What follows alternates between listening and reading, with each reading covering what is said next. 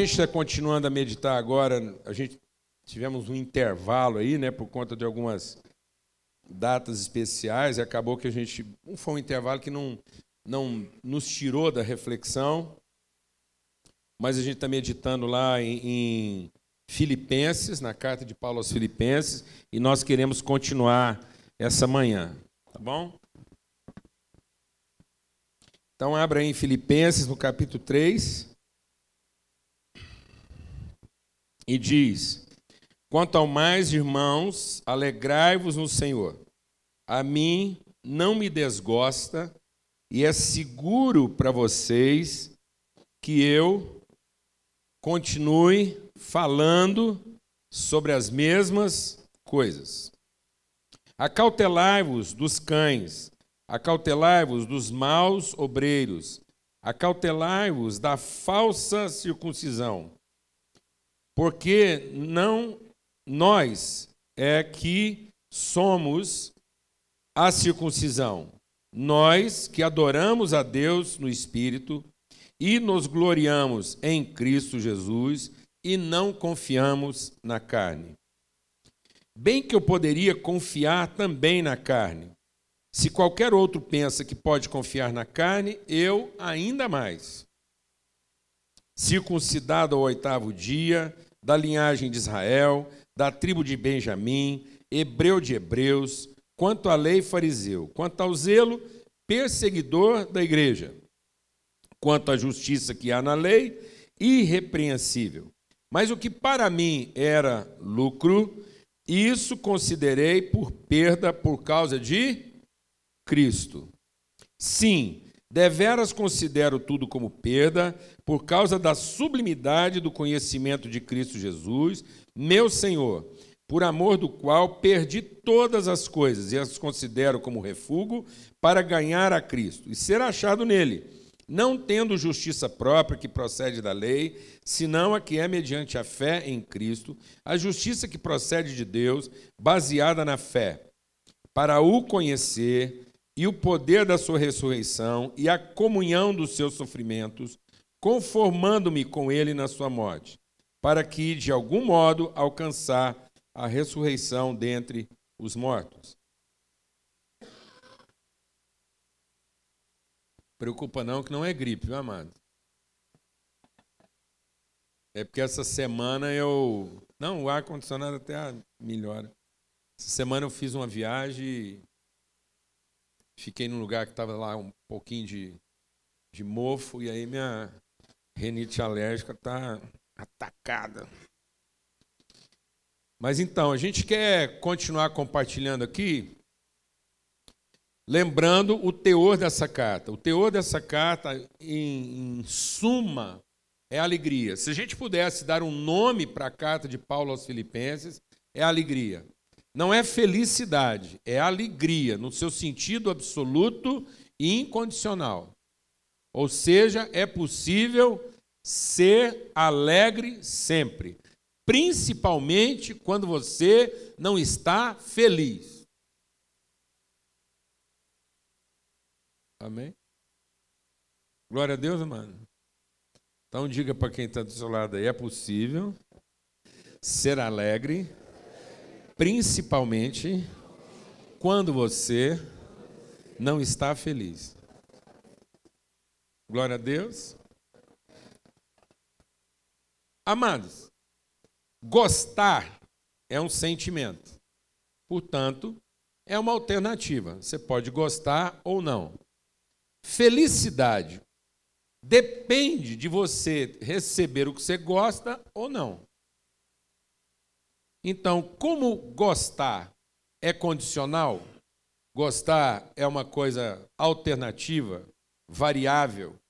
Porque, por exemplo, você pode gostar muito de uma coisa, naquelas condições normais de temperatura e pressão. Certo? Por exemplo, alguém fala assim para você: você gosta de carne? Aí tem gente que fala o quê? Gosto. Aí você fala assim, bem passado. Ele fala, não, então eu não gosto de carne.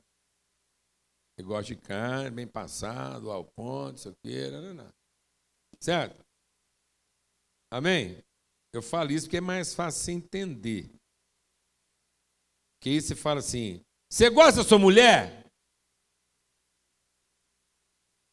Aí o que, que você fala? Gosto. Depende. Só quando ela está no ponto. É. Hum. Hum. Não é verdade, irmão? Você gosta do seu marido? Gosto. Quando ele resolve se comportar exatamente um pouquinho para lá, um pouquinho para cá, já rola um estressezinho. Então, gostar é relativo. É muito relativo. Depende de qualquer variação de temperatura ou pressão. Mudou um pouquinho a temperatura ou a pressão, você já não gosta. Então, é muito variável. E felicidade está diretamente relacionado a você estar vivendo o que você gosta, desfrutando o que você gosta, ou não. Então, quando você é obrigado a conviver com aquilo que você não gosta, isso produz em você um mal-estar, ou seja, uma sensação de dano, de perda, de infelicidade. Então, amor não é um sentimento. Amor é um valor absoluto. É uma condição absoluta de ser. Então, amar diz respeito à minha consciência e não às minhas emoções. Amar é o que eu creio. Amar, a relação de amor é uma relação antes de fé, porque eu me foi revelado o que o amor é, no seu sentido absoluto. E eu não sinto amor, eu creio no amor. E não é que eu acredito. Eu não atribuo valores ao amor. É o amor que atribui valores a mim. Eu não torço pelo amor. Eu não dou créditos ao amor. Não. É o amor que transfere créditos a mim. Eu não tenho esperança no amor. Não. É o amor que me faz ter esperança. Glória a Deus, irmão. Por isso que quando a gente conhecer o amor perfeitamente, até a fé e a esperança desaparecerão. Porque eu não vou precisar mais ter esperando, porque agora eu conheço o amor de seu absoluto. Então, amor a gente ama. Amém? Por isso que amor não é um convite, é um mandamento. Para que você ame, inclusive e principalmente quando você não gosta. Por isso que alegria não é um sentimento. Felicidade é um sentimento diretamente associada a você estar desfrutando ou não o que você gosta. Então, felicidade está relacionado ao grau de prazer que alguma coisa te dá. A alegria é uma condição absoluta de ser que você desenvolve e que você assume a partir da sua convicção a respeito do amor. Então você pode amar sempre, mesmo não gostando, e você pode ser alegre sempre, mesmo estando triste com alguma coisa. Glória a Deus. Então é possível e principalmente conciliar. O fato das vezes você não estar tá gostando não quer dizer que você deixou de amar. Por isso que o amor não falha. O amor nunca acaba. Então, por exemplo, o que, que diz que você está amando? É que mesmo não gostando, você não abandona. Glória a Deus, né, mano? Aleluia. Você está disposto a enfrentar a crise. Então, se a pessoa falar assim, você está nervoso? Eu estou. Mas por que você não me ama mais? Eu falo, não, só porque eu não estou gostando. Eu estou nervoso porque eu não estou gostando. Mas eu não fui embora ainda, então é porque eu estou te amando. Glória a Deus, amado. Amém? Você está gostando? Não. Não estou gostando. Estou triste, não estou gostando. Mas como é que eu sei que você está me amando? É porque eu estou fazendo a maior força para te levar para o mesmo céu que eu estou indo. Se não fosse isso, você já estava no meu inferno e eu estava no seu. Porque não adianta, viu, gente? A gente é mais rápido em mandar os outros para o inferno da gente do que em querer levar eles para o nosso céu. Você não se iluda. Se você não abrir os olhos, vai estar só você no seu céu e lá você vai descobrir que era o inferno de todo mundo. Amém? Há um risco da pessoa ir parar no inferno de todo mundo achando que chegou no céu dela. Amém, irmãos? Glória a Deus. Então, Paulo está dizendo o quê? Alegrai-vos. Em quem? No Senhor. Quem é o Senhor? Cristo. Então, não há alegria fora de Cristo. E aí ele diz: acautelai-vos dos cães, dos maus obreiros, acautelai-vos dos falsos, é, da falsa circuncisão. Mas o que eu queria chamar a atenção aqui é que essa condição de alegria, essa condição de amor, Paulo está dizendo qual é o segredo disso e que às vezes a gente não pratica. Então existe um aspecto prático a respeito de viver uma vida em alegria e viver uma vida em amor, que Paulo chama de quê? Falando sobre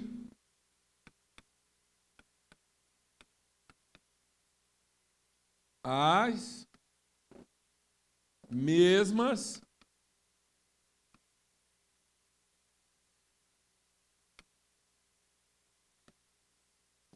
coisas. Qual que é a nossa dificuldade, amados? A gente não medita. E por que, que a gente não medita? Porque a gente quer mudança, mas não quer transformação. Então, quando alguma coisa não me agrada e eu estou triste com aquilo, eu quero que aquilo mude rapidamente. Por quê? Porque eu não quero sofrer os processos de transformação. Então é preferível devolver o bife para o garçom e obrigar ele a me trazer outro do jeito que eu gosto. Quem está entendendo o que eu estou falando? Porque eu não quero vivenciar situações que podem me transformar. Eu quero ser a mesma pessoa, desfrutando circunstâncias que mudem a meu favor. Então eu não quero ser transformado, eu quero que as pessoas mudem. Quem está entendendo o que estou falando? Então eu vou passar o resto da minha vida rezando para Deus mudar as pessoas, em vez de aproveitar a oportunidade de ser transformado por elas. Então eu não quero desfrutar o encontro, eu quero resolver o problema. Então aproveite, eu tenho falado isso aqui sempre, vou repetir. Aproveite a amar o seu marido enquanto ele não presta. Porque hora que ele ficar bom, pode ser que você gosta dele por interesse.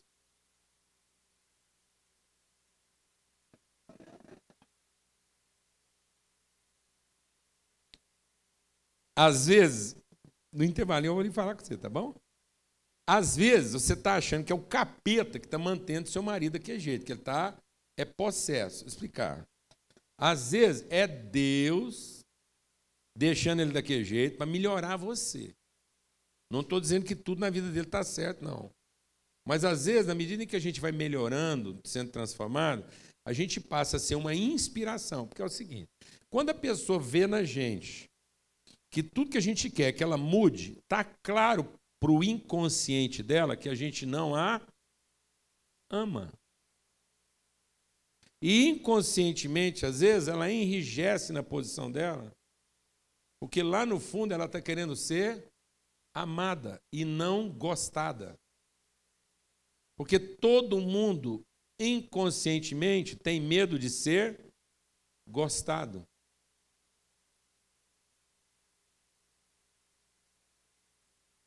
Todo ser humano quer ser amado. E querendo ser amado, ele faz de tudo para ser gostado, até que inconscientemente ele percebe que a única coisa que ele não quer e que ele mais tem medo é de ser gostado.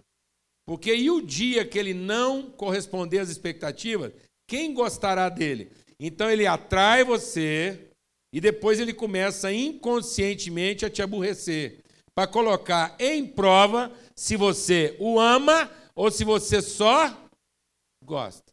Alguém aqui está entendendo o que eu estou falando? Não, mano.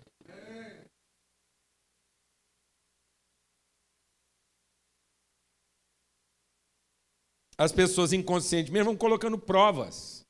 Elas vão soltando os cachorros dela aos pouquinhos. Entendeu? Para ver se ela é uma pessoa gostada ou uma pessoa amada.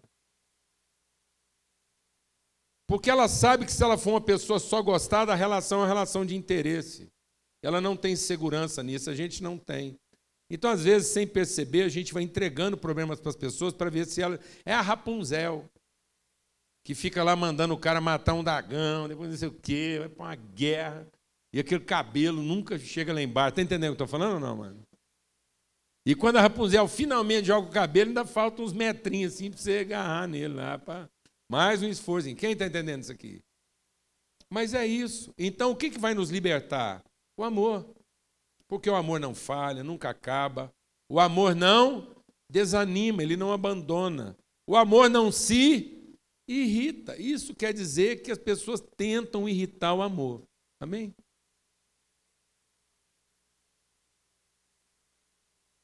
O amor está constantemente sendo o quê? Provocado. Então, Paulo está dizendo que o segredo disso, ele diz: olha, não me desgasta e não me desgosta. Eu não tenho problema em repetir para vocês as mesmas coisas. Agora, presta atenção. O Paulo não está usando um WhatsApp. Paulo não mandou essa mensagem para Filipos no WhatsApp. Ele não tem um grupo. Ele não montou o grupo da igreja de Filipos. Entendeu? Ele não tem um telefone. Ele não liga todo dia às seis horas da tarde. Ele não tem nenhum telégrafo. A carta de Paulo para chegar aos Filipos, os filipenses, levava meses. E aquilo era uma carta lá. Então Paulo esteve lá conversando com eles. Quando Paulo resolve escrever a carta, sabe o que, que Paulo faz? Ele não fala sobre uma coisa nova. Ele vai continuar falando sobre a mesma coisa. E eu fico pensando, gente, um cara que só vai falar com as pessoas daí alguns meses, é a única oportunidade que ele tem de falar de novo, e ele resolve falar sobre a mesma coisa. Aprenda a beleza de falar várias vezes sobre a mesma coisa. Porque nós vamos ficando superficiais, porque nós falamos muito a respeito de tudo. Falamos pouco a respeito do que interessa sendo que a gente tinha que falar muito a respeito do que interessa. Nós estamos ficando um rio largo e raso. A gente tem informação demais, fala de tudo, as conversas toda hora é um negócio novo. Você abre um grupo e vem lá aquele trem, aquela repetição, aquele negócio. Sendo que às vezes a gente podia concentrar. Vamos falar o seguinte: vamos pegar o nosso grupo agora e durante um ano nós vamos falar sobre a mesma coisa até aquilo se tornar uma convicção, uma certeza. O nosso problema é que a gente fala de tanta coisa, coloca tanto tempero na salada, coloca tanta mistura nos negócios para ver se aquilo se torna o quê? Agradável. Em vez da gente entender as coisas na sua essência. Então, Paulo dizendo: fale sobre a mesma coisa. A palavra de Deus diz: você quer ter uma vida bem-aventurada? Medita sobre a mesma coisa o dia todo medita sobre a palavra de Deus o dia todo, medita. Outro dia uma pessoa me perguntou, falou assim: como é que você avalia um líder? Fala, pelo compromisso dele com a palavra de Deus. Mas e quando esse líder não sabe, é, não conhece a palavra de Deus? Eu falo, como assim? É, mas às vezes ele não tem elemento. Eu falei, olha, essa, essa pessoa consegue ler Deus é amor. Você consegue decorar? Deus é amor. Consegue não? Estou explicar. Deus é amor, é palavra de Deus. Leu. Então agora você medita nisso no resto da sua vida. E vai ler a Bíblia. E vai ler seu jornal, vai ler sua revista, tendo em mente o quê? Que Deus é amor. Você deu conta de memorizar isso? Então medita sobre isso. 24 horas por dia. Até que uma porção mínima, mas poderosa da palavra de Deus seja verdade absoluta no seu coração. Não adianta você ler a Bíblia inteira 10 vezes, 20 vezes, se você não, não se apegou a uma porção dessa palavra e fez ela ser cheia e plena no seu coração. Não adianta colocar mais informação se nós não temos compromisso mínimo com a informação que nós já temos. Glória a Deus, amado. Pronto, é isso. Vai meditar. Vai trabalhar para que isso seja firme no seu coração. Amém? E aí, Paulo então vai apresentar três aspectos que ele considera essenciais. Porque ele adverte a gente. O maior risco que você corre, ele está dizendo, o maior risco que a gente corre não é a, a religião, é a religiosidade. Tem gente muito preocupado hoje com, com as religiões. E as pessoas que estão preocupadas com as religiões fizeram do cristianismo mais uma religião. Então fica parecendo que ser cristão é defender um tipo de religião contra as outras. Deixa Deus ministrar o coração da sua vida aqui. Você sabe qual é a pior religião do planeta? Você sabe qual é a religião que mais corrompe gente e mais causa dano na humanidade? Não é o islamismo, não é a feitiçaria, não é a, a magia lá dos druidas, não é nenhum outro, não é o budismo, não é o hinduísmo. Eu vou te falar qual é a pior religião do planeta. É o cristianismo vivido de forma religiosa. Nenhuma outra literatura, deixa Deus ministrar o seu coração, nenhuma outra literatura faz mais mal para o ser humano do que a Bíblia lida com o espírito errado. Se você pegar o Alcorão para ler, se você pegar o manual budista, hindu, se você pegar qualquer manual religioso e se dedicar a ler isso como literatura, com o espírito certo lá, só como literatura, isso não vai te causar tanto dano quanto você pegar a Bíblia e ler a Bíblia para seu próprio interesse. Porque a letra mata, o que vivifica o espírito. Então, como forma religiosa, não existe nenhuma forma religiosa mais danosa do que o quê? A forma religiosa em nome do cristianismo. Parte da raiva das outras religiões contra o cristianismo é porque eles foram violentados em nome de quem? Do nosso Deus. A letra mata, é o espírito que vivifica. Então, quando Jesus entrou em Jerusalém, tinham muitas religiões lá. Tinham muitas religiões em Jerusalém. Jerusalém era um palco de religiões. Quando Paulo entrou em Atenas, ele foi dentro de um templo religioso, esteve diante de todas as estátuas religiosas do templo de Atenas.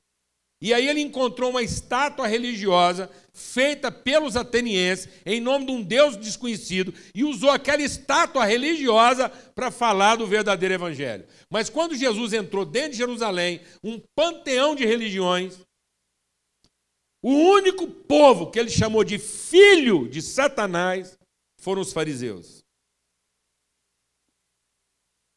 Ele não, ele não chamou o representante romano de filho do diabo. Pôncio Pilatos não foi chamado filho do diabo, mas os representantes religiosos de Deus foram chamados de filhos do diabo.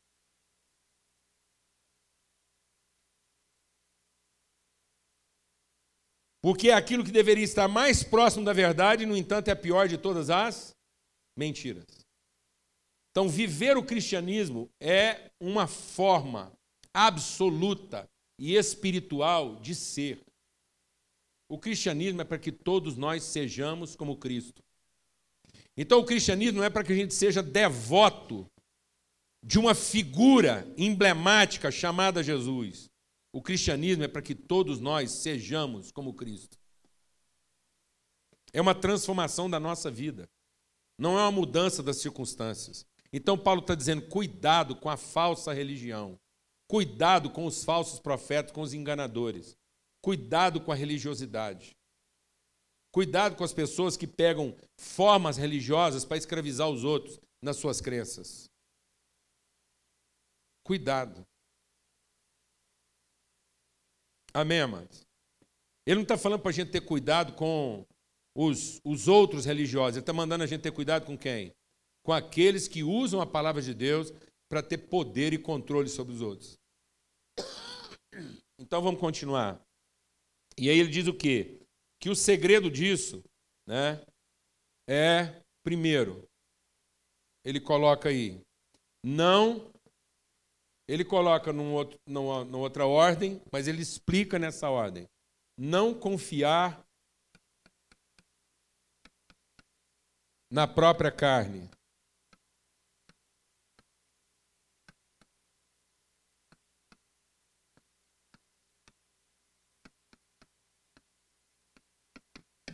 Então, quando eu vou meditar na palavra de Deus, isso me ensina a não confiar na minha própria carne. Sabe o que quer dizer isso? Não confie no seu currículo. Não confie na sua cátedra.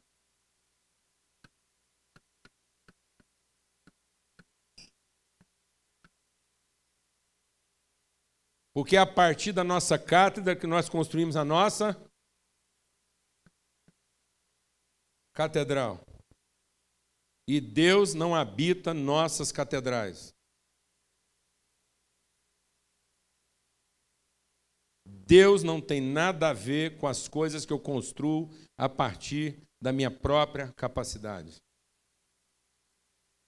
Deus não tem nada a ver com aquilo que me coloca como o divino da minha própria religião. Porque não se iluda, toda forma religiosa não enaltece o divino. Toda forma religiosa enaltece aquele que tem controle sobre o divino. E toda forma religiosa é para colocar o divino dentro da catedral que eu fiz para ele, para que dentro da catedral que eu fiz para ele, ele se comporte como eu quero que o divino se comporte. Então Deus não é o divino da minha catedral. Deus não é aquele que senta no puleiro que eu coloquei para ele, para ele estar lá na hora certa, no dia certo, do jeito certo, para escutar o que eu tenho para falar para ele e sair correndo para fazer o que eu quero. Isso não tem nada a ver. Isso não tem nada a ver com o cristianismo. O cristianismo não é uma forma mais eficiente e religiosa de ter controles sobre a divindade pagando Deus com jejum, com reza, com música e com dinheiro. Deus não habita em templos feitos por mãos humanas. Amém, irmãos? Deus não habita o prédio, a estrutura, a forma de, de religiosidade que eu construí. Deus não me atende porque eu rezei muito. Deus não me atende porque eu ofertei muito. Deus não me atende porque eu cantei muito. Deus não me atende porque eu jejuei muito. A palavra de Deus diz: quem conheceu a Deus? Paulo diz aos Romanos: quem foi seu conselheiro? Sabe o que isso quer dizer? Que nós perdemos tempo explicando para Deus o tanto que a coisa está difícil e o que, que nós gostaríamos que Ele fizesse. Quem foi conselheiro de Deus? Quem primeiro deu a ele para que depois seja atendido? Essa é a pergunta. Quem dá primeiro para Deus para depois receber em troca? Como se ele precisasse de alguma coisa. Então, quando Deus quer que eu explique um problema para ele, é com esse espírito. Se você está lá explicando o problema, então explica bastante o problema, até que você entenda Qual a sua parte no problema? O Abraão ficou preocupado com a cidade, porque Deus falou que ia destruir a cidade, e o Abraão encostou em Deus e começou a. Deus, e aí? O senhor vai destruir mesmo? Deus falou: vou sim, Abraão. Vou destruir. Ah, Deus, mas se tiver lá pelo menos assim uns 100 O senhor destrói? Eu falei, não, se tiver 100, pelo amor dos 100, eu não destruo, não. E aí? Eu vou destruir. O que, que Deus estava falando para Abraão? Não tem 100. Ué, Deus, e se tiver pelo menos 50? Ué, Abraão, se tiver 50, eu não destruo.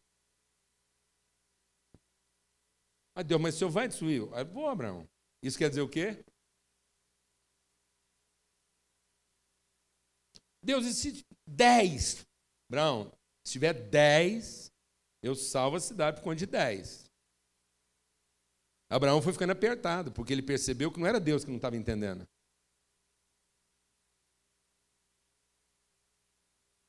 Quem ainda não tinha entendido a gravidade do problema, amados? Por que, que o problema não estava resolvido como Abraão gostaria de vê-lo resolvido? É porque Deus não entendeu o tamanho do problema que nós temos? Às vezes a gente vai lá orar para Deus e fala: Deus, o senhor ainda não entendeu o tamanho do meu problema, ele vai me matar. E Deus está olhando para você dizendo assim: Não, meu filho, ele já te matou, você que não entendeu. Você ainda não entendeu o tamanho do seu problema e você continua querendo resolver ele do seu jeito. E ainda quer que eu participe disso. Glória a Deus, amados. Então Paulo está dizendo o quê? Eu tenho uma cátedra, eu tenho um currículo. De todo mundo que tem currículo aí, o meu é o melhor. E sabe o que, que eu fiz? Eu peguei o meu currículo na presença de Deus e fiz o quê? Rasguei. Porque eu percebi que o meu currículo são minhas ferramentas. São minhas ferramentas. Mas não é a partir das minhas ferramentas que eu construo as coisas. Não é a partir da minha capacidade que eu construo coisas verdadeiras. Glória a Deus, amados. Em cima de que suas construções estão fundamentadas? Da sua cátedra? Ou da sua relação com Deus? E aí Paulo diz então: não é a minha cátedra, é a minha submissão a quem? Ele diz o quê? Conhecer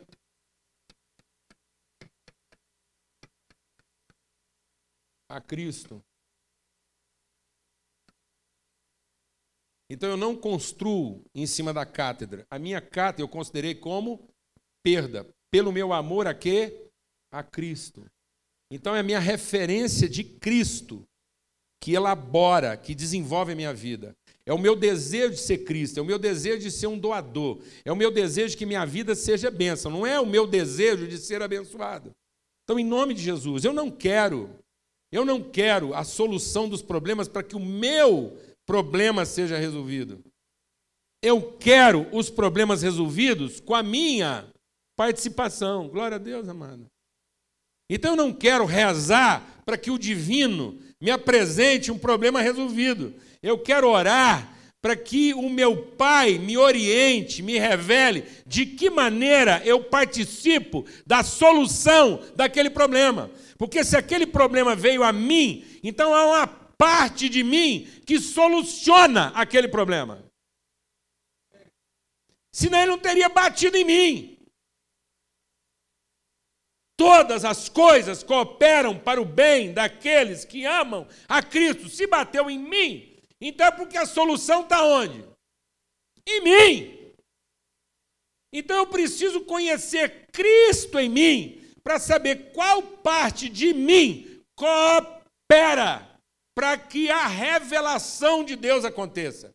Porque Deus não se revela a partir das minhas elaborações humanas. Deus se revela a partir das minhas ofertas espirituais. Então é aquilo que eu oferto espiritualmente, é aquilo que eu entrego espiritualmente, é aquilo que eu ofereço espontaneamente. Não é aquilo, às vezes você está achando que você vai abençoar a sua família com grandes elaborações, que você vai fazer a catedral da sua cátedra e vai pôr sua família lá dentro e o problema vai estar resolvido. Eu vou te explicar uma coisa: se a sua família não receber o seu espírito, eles vão se matar para saber quem é o próximo proprietário da catedral.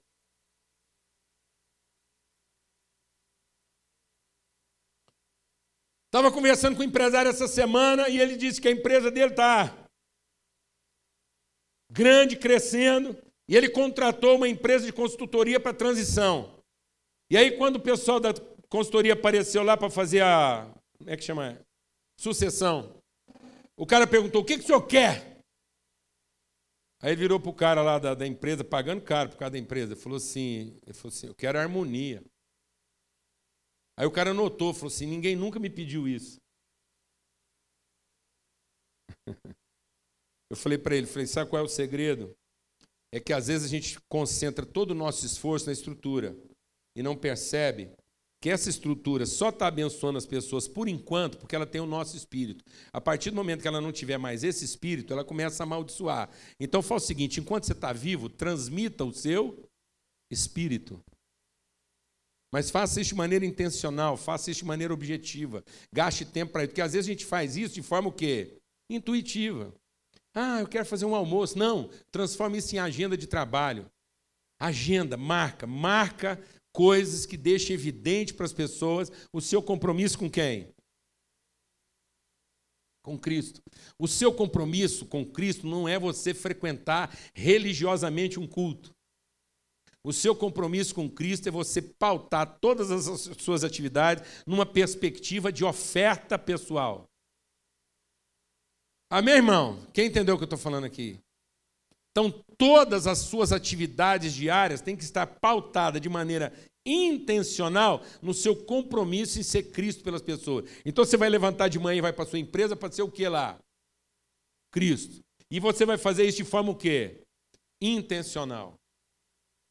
Eu vim para o meu ambiente de trabalho, eu vim para o meu escritório, eu vim para a minha empresa, vou visitar um parente, qualquer coisa que eu vou fazer, eu vim aqui fazer a minha oferta espontânea. Então você não está lá para ganhar dinheiro. Você vai, pode ficar sossegado que todo dinheiro que você precisar ganhar para ser Cristo, você vai ganhar. Mais do que você imagina. Há mais possibilidade de uma pessoa ganhar dinheiro sendo Cristo do que não sendo. Entendeu isso ou não, irmão? Entendeu ou não? Eu lembro, te dar um testemunho. Eu me lembro quando a gente começou a missão Sal da Terra 30 anos atrás. E alguém falava assim, Paulo Júnior, o que está precisando? Assim, fala, rapaz, eu sonho com o dia que a gente tiver um milhão de reais por ano para gastar nas nossas obras sociais. Eu vou te falar uma coisa com muito temor no coração. Eu vim de uma cidade e tenho muito apreço pela cidade onde eu vim e sei reconhecer o progresso daquela cidade. Semana passada eu tive lá e fui surpreendido com uma coisa. Porque a gente sempre trabalhou no sentido de gerar oportunidade de trabalho. A missão era para gerar oportunidade de trabalho, para as pessoas entenderem que era possível trabalhar no reino. Hoje esse trabalho lá atende mais de duas mil pessoas por dia, só de crianças são atendidas mil crianças. É maravilhoso chegar lá e ver uma orquestra com mais de 250 componentes. E saber que isso está gerando de forma direta mais de 1.500 empregos. É a décima maior empresa em geração de emprego na cidade. Não é ONG, é empresa. É a décima maior empresa numa cidade próspera, talvez a terceira cidade do estado. 800 mil habitantes. Isso para mim é um absurdo. A gente nunca imaginou isso. E sabe qual é o lucro dessa empresa? Zero. Zero. Ninguém lá está ficando rico com isso. Pelo contrário, paga para trabalhar.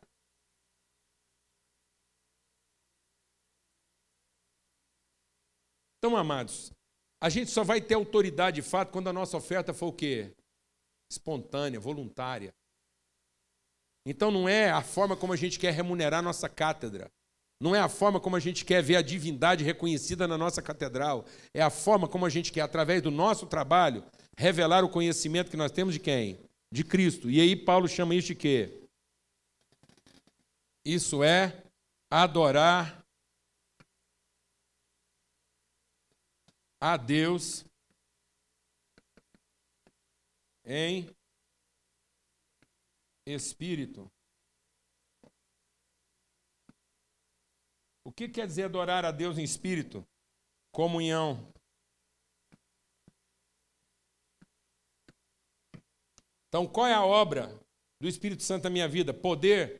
Não, o Espírito Santo não veio para me dar poder. O Espírito Santo veio para me colocar em comunhão. Sabe o que, que aquele empresário estava pedindo então para aquela empresa lá de, de, de sucessão? Será que você tem uma receita aí para minha empresa ter o quê? Espírito Santo. Porque Espírito Santo quer viver o quê? Harmonia. Sabe como é que você vai estar alegre? Quando mesmo estando triste, você perceber que está em quê? Em harmonia. Você está em sintonia. Outro dia eu vi um rapaz na televisão, numa, num trabalho voluntário lá, e ele mandou fazer uma camiseta, eu achei fantástica a camiseta dele. Eu queria ter uma daquela para mim. Ele, sabe essas camisetas que risca um trem depois escreve outro, né? Então na camiseta estava escrito coincidência, estava estava riscado coincidência. E debaixo estava escrito sintonia. Não há coincidência. Mano. O que existe é harmonia. Quando eu passo a ouvir Deus e o Espírito Santo, eu entro em harmonia. O câncer nada mais é do que uma célula que entrou em desarmonia. Nós não estamos vivendo de forma harmônica. Nós não estamos seguindo a regência do Espírito Santo. Nós estamos aumentando demais a nossa sinceridade e estamos diminuindo demais a nossa sensibilidade. Aí eu vou sinceramente para o trabalho, mas vou o quê? Insensível, eu não estou harmônico. Porque eu estou querendo levar a minha ideia para o trabalho, eu estou querendo levar a minha maneira de ser, e eu levo minhas carências para o trabalho. Você vai matar a sua empresa, na medida em que você leva lá para a sua empresa o quê? Suas carências. Você mata o seu casamento quando você traz para o seu casamento as suas carências. Da onde vieram suas carências? Da sua catedral. Aí nós fazemos uma catedral e queremos encher ela de devoto. Você faz uma catedral e quer que a sua mulher te adore. Você faz uma catedral e quer que seu filho te adore. Você faz uma catedral e quer que seu marido te adore. Você faz uma catedral e quer que Deus te adore. Você faz uma catedral e quer que os seus funcionários te adorem. Que o garçom te adore. Porque chegou lá aquela catedral cheia de lugares vazios, querendo encher aquela catedral de devotos do seu culto. E no fim, quem quer ser cultuado é a gente. A gente quer que a mulher nos cultue, o marido nos cultue, o filho nos cultue, o garçom nos cultue, os políticos, os dirigentes do país, todo mundo nos cultue, remunerando nossa cátedra, enchendo de gente nossa catedral. Não, meu irmão. Conheça Cristo. Porque em Cristo você vai viver em comunhão, em harmonia. Em harmonia. Deus procura adoradores que o adorem em espírito. Você vai estar em harmonia. O cara chega vibrando errado. Você harmoniza ele. Glória a Deus, amado.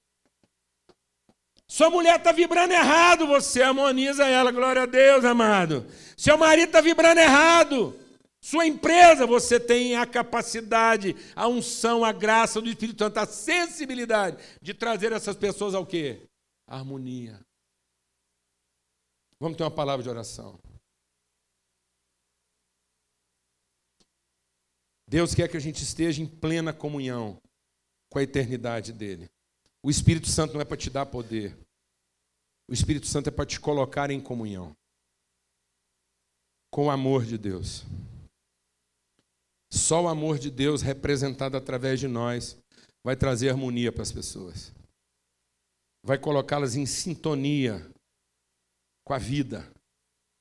Só o amor nos coloca em sintonia com a vida. E não há amor fora de Cristo, não há amor fora da doação, não há amor fora da oferta, não há amor fora da renúncia, não há amor fora do sacrifício espontâneo. Pai, muito obrigado.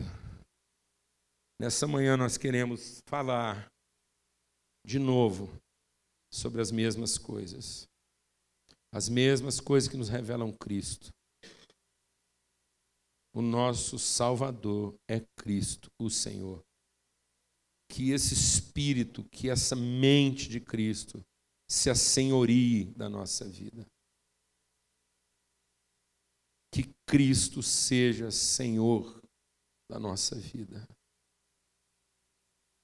Que sejam derrubadas as catedrais que nós construímos, os templos que nós construímos com as nossas próprias mãos.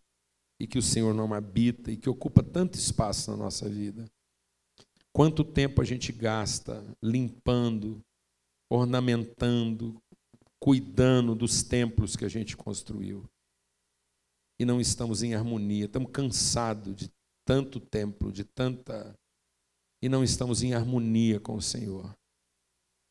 Queremos te adorar em espírito, queremos experimentar o poder da ressurreição, a comunhão dos seus sofrimentos, viver em harmonia contigo e comunhão com o Senhor. Que o amor de Deus, o Pai, a graça bendita do Filho Jesus e a comunhão, a revelação, a sensibilidade do Espírito Santo de Deus seja sobre todos, hoje e sempre. Em nome de Jesus. Amém.